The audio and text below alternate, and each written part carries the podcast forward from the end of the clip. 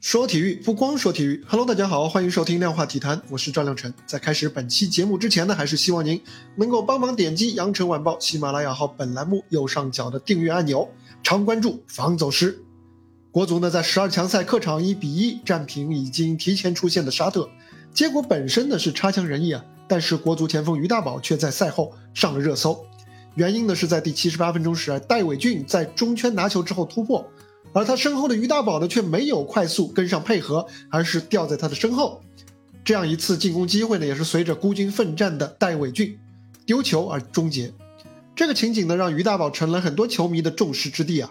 于大宝为什么不向前跑啊？于大宝散步式进攻是不是过于消极了？质疑声呢是此起彼伏。此外呢，于大宝在全队退守的时候呢，他没有积极回防，也是令他遭受了又一波的口诛笔伐。那么，怎样来评判于大宝在这两个场景当中的表现呢？其实啊，我觉得这不是一个可以轻易下定论的事情。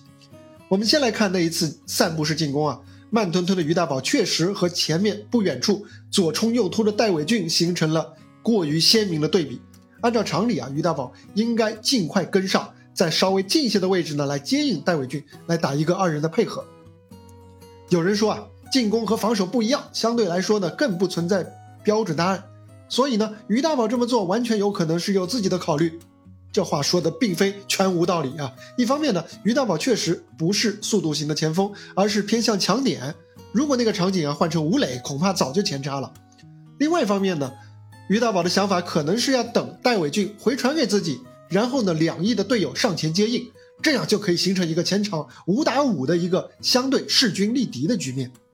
但是啊，无论这是不是出于于大宝的本意啊，我不知道。恐怕这都不是一个好的进攻思路，因为啊，这样一来呢，中国队的推进呢，虽然说人数劣势会减小，但是呢，同样的推进速度也已经丧失殆尽。这样一来呢，比赛又要回到了阵地战啊，这恰恰是中国男足更不擅长的。而且啊，即便我们考虑到于大宝他没有速度优势，即便我们考虑到他在国安俱乐部打的是后卫，角色切换上可能会有一些问题，但是啊。在一个快速反击的比赛场景当中，保持比较快的反应和跑动的速度，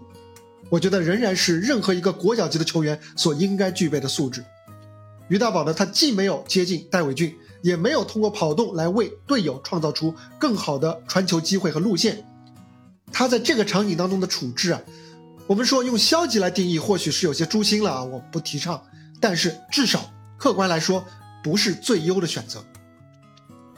其实啊，我觉得相比起这么一个场景，于大宝在戴伟俊丢失球权以后的表现才更值得推敲。当时啊，他两手一摊，一脸的失望，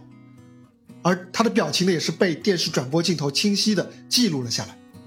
一方面，他失望显然是因为戴伟俊没有领会他的意思来和他打配合，但是呢，我们从场面具体来看，其实是于大宝自己没有积极的来为配合创造出更好的机会。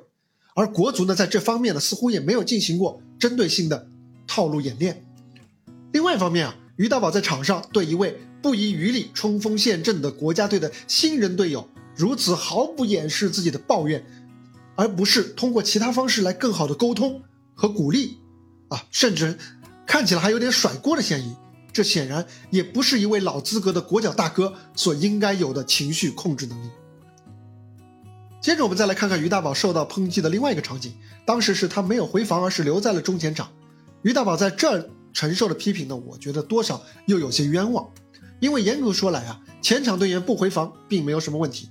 一方面呢，皮球所在的区域并不缺本方球员；另外一方面呢，自己留在中前场，你同样能够牵制对手，来避免对方全部压上，从而也有助于减轻本方后防线的压力。纵观国际足坛啊，类似不回防的场景，其实，在那些一流前锋身上也不少见。不过呢，我们同样要看到的是啊，于大宝不是仅仅因为这个场景挨批，而是因为他一系列的表现相互的印证，最终放大了人们对他消极的一个印象。但是呢，这个责任我觉得也不应该由他一个人来承担啊，毕竟他已经在俱乐部踢了三年的中后卫，啊，从中后卫从前锋到中后卫，现在又要做前锋。国足主教练李霄鹏为什么会选择把反击和进球的希望寄托在这样一个业余前锋身上？此外啊，对于于大宝批评啊，现在也有发酵上升，甚至达到网络暴力的倾向。这和他在比赛当中的过失程度啊，确切的说啊，那甚至都还算不得是过失。这么一个两相对比，这两者是完全不相称的。戴伟俊呢，在比赛当中所表现出的积极拼抢的精神风貌，当然应该点赞，应该提倡。毕竟呢，我们球迷对于国足也没有更多的期待了啊。你至少得给我们打出精气神来，对不对？但是呢，是否踢出精气神，同样不应该成为分析比赛的唯一的维度。因为足球它的战术、它的场面是复杂的，积极拼抢是不是积极拼抢，也不应该作为评判一个球员是不是足够敬业的唯一标准。接着我们再说说于大宝，他在2015年亚洲杯预选赛上绝杀伊拉克，一锤定音，来帮助国足进入正赛。2017年世预赛的亚洲区十二强赛，正是他的进球帮助国足在世预赛第一次击败韩国队。如果这样一名为国足立下过汗马功劳的老队员，仅仅因为在某一场比赛某一个瞬间看上去不够积极，或者延误了一次进攻良机，就要被部分球迷呢在网络上架着考，那么。